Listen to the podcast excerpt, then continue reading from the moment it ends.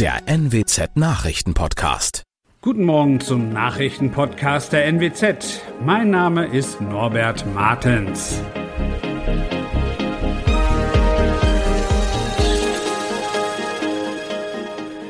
Und das sind unsere regionalen Nachrichten am Morgen. Zusätzlicher Impfstoff für Corona-Hotspots in Niedersachsen. Gutachten entlastet ostfriesischen Klinikchef nach Impfung und Verfahren nach Corona-Ausbruch in Augustfehn eingestellt. Niedersachsen verteilt seine erste Charge des Corona-Impfstoffs von Johnson Johnson an fünf Regionen mit hohen Infektionszahlen.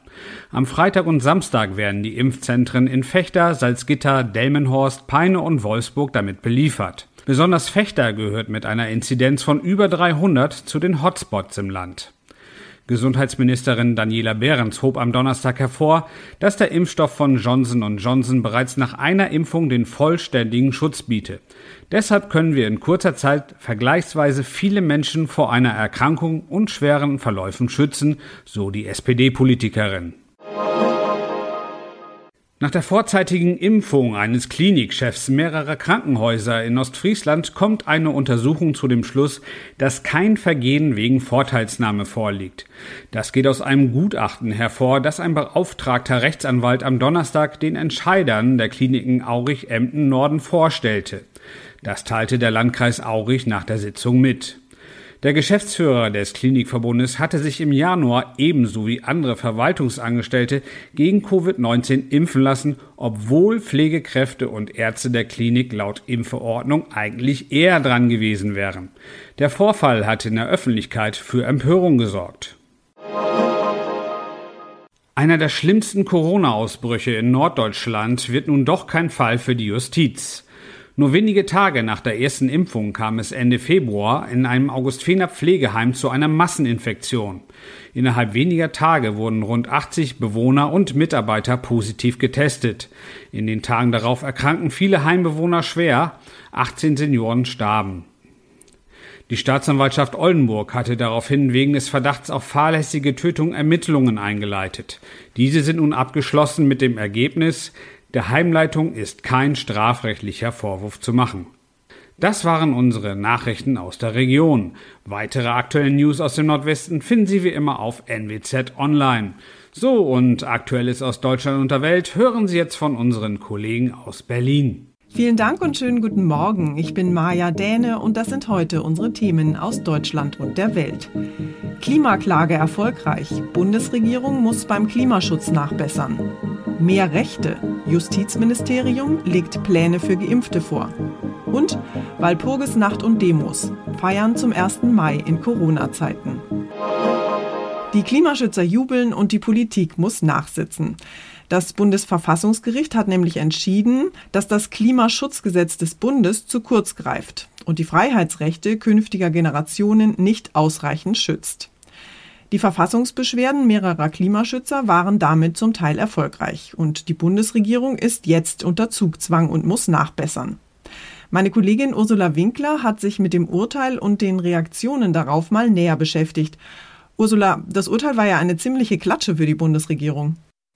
Ja, die Regierung, die muss jetzt nacharbeiten und wurde vom Gericht verdonnert, das Klimapaket weiter zu planen als nur bis zum Jahr 2030 und Treibhausgasziele für die Zeit danach auch festzuzurren. Ansonsten droht nämlich die Gefahr, dass die jungen Menschen von heute ab 2030 richtig hohe Lasten schultern müssen, um das langfristige Ziel zu erreichen, nämlich bis 2050 klimaneutral zu sein.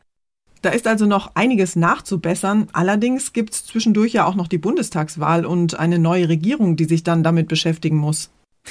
Ja, das wird es nicht vereinfachen. Momentan beschäftigen sich auch einige Politiker noch mit Schuldzuweisungen. Äh, Umweltministerin Schulze fühlt sich vom Urteil bestätigt. Sie habe sich ja stark gemacht für ein Zwischenziel für 2040.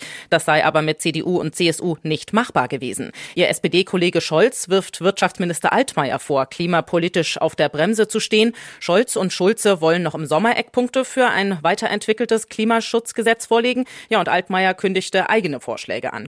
Für Fridays for Future und andere Umweltorganisationen ist das Urteil ja ein Grund zum Jubeln. Und für die Grünen und ihre frisch gebackene Kanzlerkandidatin Annalena Baerbock ja sicher auch.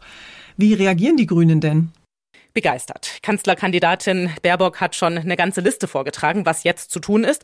Den Ausbau der erneuerbaren Energien verdoppeln, Kohleausstieg vorziehen, ab 2030 nur noch emissionsfreie Fahrzeuge neu zulassen und viel ehrgeizigere Ziele, was den Treibhausgasausstoß angeht und einen CO2-Preis, der auch klimafreundlichen Produkten auf dem Markt eine Chance gibt. Die Zeit der Ausreden beim Klimaschutz ist vorbei.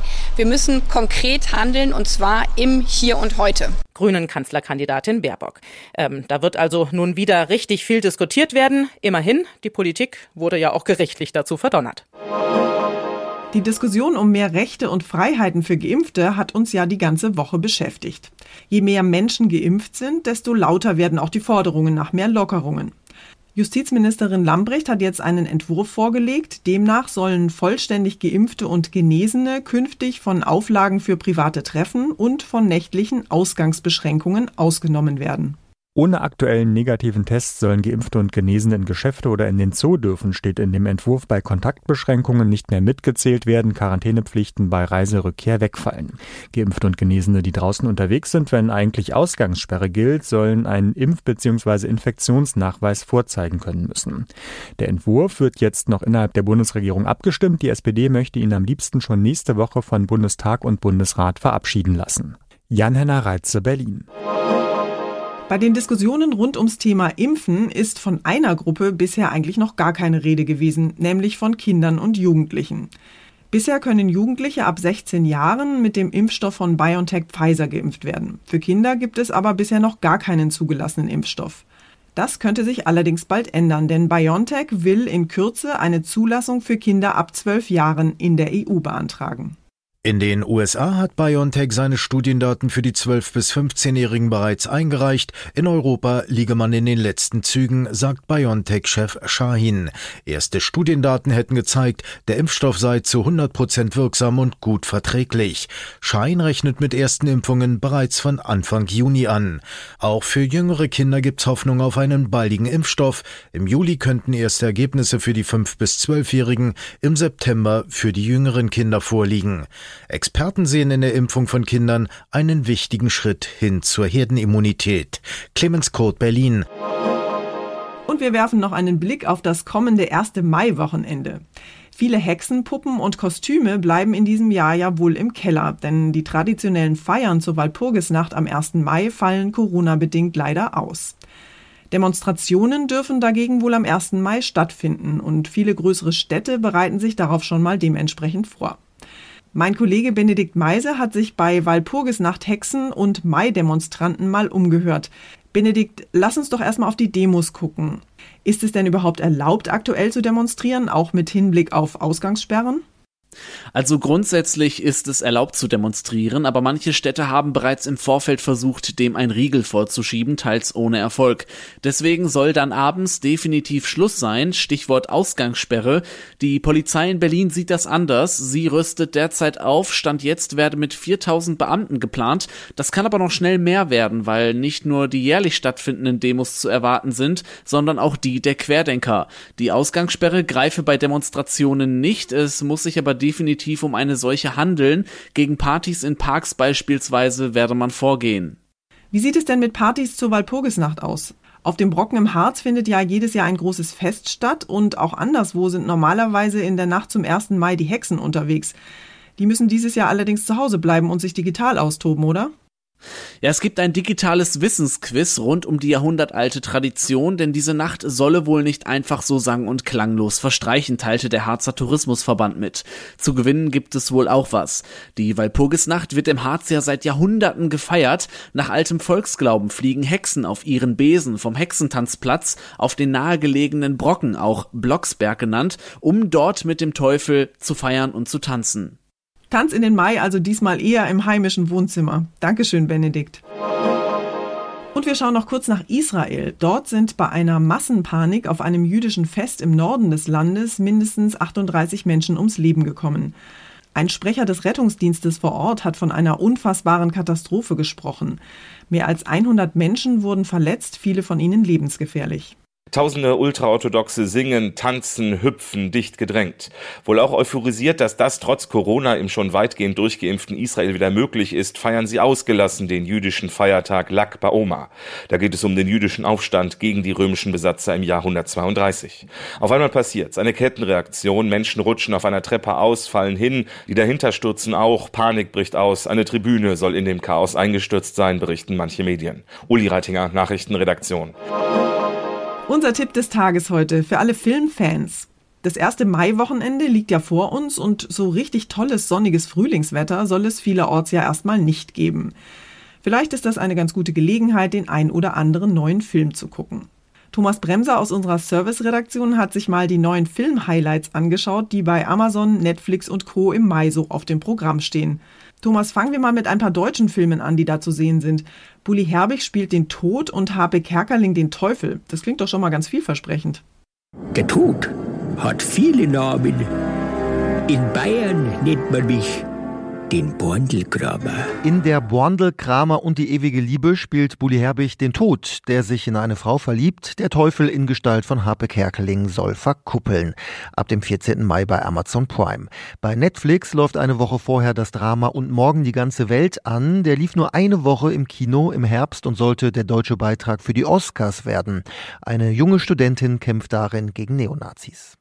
Heimkino Made in Germany. Aber es laufen ja auch einige internationale Filme an.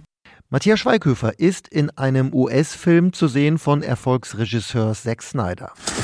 Es liegen 200 Millionen Dollar in einem Tresor unter dem Strip. Sie haben 32 Stunden, um es rauszuholen. Army of the Dead ist eine Mischung aus Ocean's Eleven und The Walking Dead. Die blutige Zombie-Jagd durch Las Vegas startet am 21. Mai auf Netflix. Eine Woche früher startet da The Woman in the Window, ein Mystery-Thriller mit Amy Adams, die als junge Mutter an Platzangst leidet. Auch der Film hat es durch Corona nicht in die Kinos geschafft. Dankeschön, Thomas. Und zum Schluss stellen wir Ihnen heute jemanden vor, der den Nagel auf den Kopf getroffen hat, äh, beziehungsweise auf den Finger. Ein Schreiner in Schwaben hat nämlich seinen eigenen Finger versehentlich an einem Stück Holz festgenagelt. Der 36-Jährige war in Oberndorf am Lech beim Bau eines Holzhauses im Einsatz und zwar mit einem Druckluftnagler. Dabei schoss er sich mit dem Gerät einen Nagel in den Finger und befestigte diesen dann am Holz. Autsch! Die Feuerwehr musste anrücken, um den Mann loszumachen. Der Finger konnte glücklicherweise gerettet werden und blieb an der Hand. Von dem Druckluftnagler wird der verunglückte Schreiner aber wohl erstmal die Finger lassen. Das war's von mir für heute. Ich bin Maja Däne und wünsche Ihnen ein schönes Wochenende. Tschüss und bis Montag.